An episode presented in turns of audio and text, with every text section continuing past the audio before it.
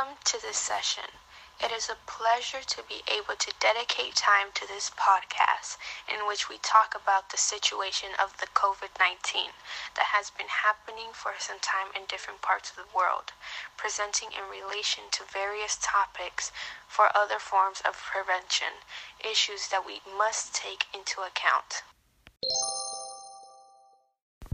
Como muchos ya sabemos, el COVID-19 es una emergencia nacional que ha alterado la vida ha bloqueado ciudades y ha puesto en riesgo a la economía global. Esto se ha declarado como estado de emergencia que incluso tiene una rápida propagación de la enfermedad, por lo que se han tomado diversas medidas severas para detenerlo, como quedar resguardados en casa, abandonando escuelas y empleos. El 19 de diciembre de 2019, una misteriosa enfermedad aparece en la ciudad de China, el cual es un brote contagioso, por lo que se comenzó a poner en cuarentena expandiendo medidas. El 19 de enero es cuando se identifica el virus llamado coronavirus, conocido por causar síntomas de una gripe común hasta enfermedades respiratorias peligrosas y mortales. Los infectados tienen síntomas leves que típicamente empiezan con fiebre alta, incluyendo tos seca o dolor de cuerpo. Se dice que para evitar este virus, el tener las cosas limpias ayuda mucho. El alcohol, el cloro e incluso el jabón. Hasta ahora no existe ninguna cura. Un paciente solo se puede recuperar si su sistema puede superar el ataque. Actualmente vivimos trabajando por medios de la tecnología, por lo que creo indispensable relacionar y comparar un virus biológico con un virus informático. Para empezar, el virus informático se creó en el año 1971.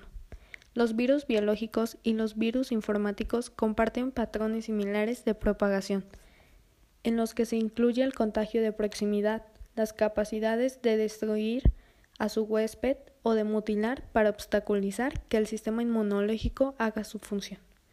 Por ejemplo, un virus biológico se replica tanto que abruma al sistema inmunológico de una persona pero los virus informáticos no tienen necesidad de afectar masivamente.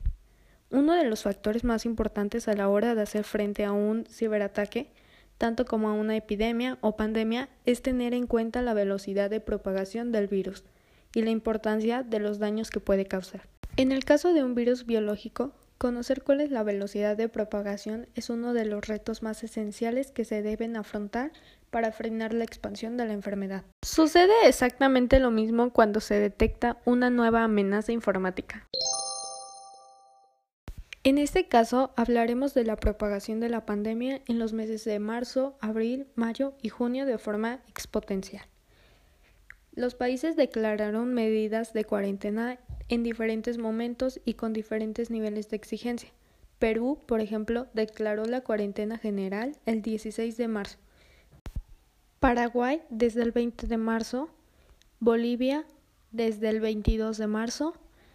En Chile se tomaron medidas de cuarentena que afectaban a una parte denominada del país el 26 de marzo.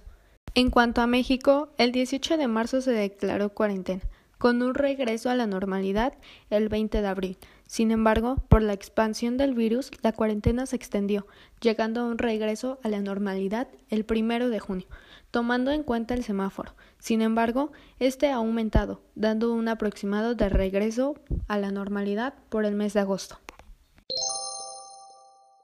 El COVID-19 ha desglosado demasiados temas, como es la relación del consumo de la energía con el COVID.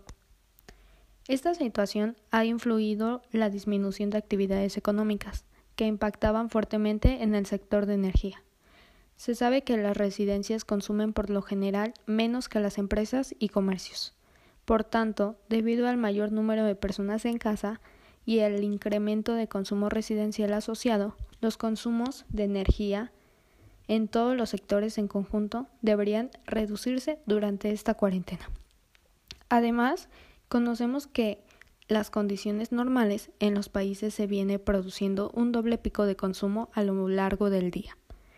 El primero se genera en el horario de mediodía, motivado por el incremento de la actividad industrial, y el segundo es ocasionado por el incremento de consumo en las casas, cuando la gente regresa al hogar, por el arranque de los segundos turnos de manufactura y por el alumbrado público. El COVID-19 puede afectar a la economía mundial de tres maneras. La primera es el impacto directo a la producción, el cual se debe al cierre de varias zonas. En segundo lugar, la interrupción de la cadena de suministro y del mercado. En tercer lugar, las repercusiones financieras en las empresas y los mercados financieros, como una disminución significativa de todos los mercados de valores y los bonos corporativos. Algunas de las recomendaciones que se sugiere para la reducción del consumo de energía pueden ser las siguientes. Utilizar focos de bajo consumo. Apagar la luz de los ambientes que no se están utilizando. Usar luz natural el tiempo que más se pueda. Desconectar todos los aparatos que no estés utilizando y no exagerar el uso de cafeteras y planchas. A toda esta situación que estamos viviendo, hoy tengo una invitada a la cual le haremos preguntas acerca del voto de la mujer y su relación conforme a cómo viven las mujeres en la pandemia. Su nombre es Silvia de León. Y comencemos con la entrevista. Bienvenida Silvia. Para comenzar, quiero hacerte la pregunta. ¿Sabes en qué consiste el derecho al voto?